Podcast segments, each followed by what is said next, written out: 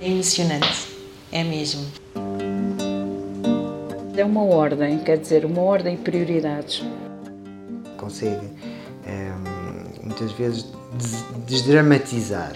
Ela é tão, tão rigorosa. A Rosina é uma pessoa dura. Ela tem uma grande uh, componente humana. Puxa uh, por nós até ao limite. Ela também vai a todas. Os cuidados alimentares, por exemplo, quer dizer, uh, no fundo tudo isto são estruturas profissionais e para o cotidiano são muito importantes. Estou grato à doutora Rosina porque ela de facto centrou-me. Com ela a trabalhar na nossa vida não podemos fugir à mudança, é inevitável. Ela já me conseguiu levar a uma sessão de Qigong, não é?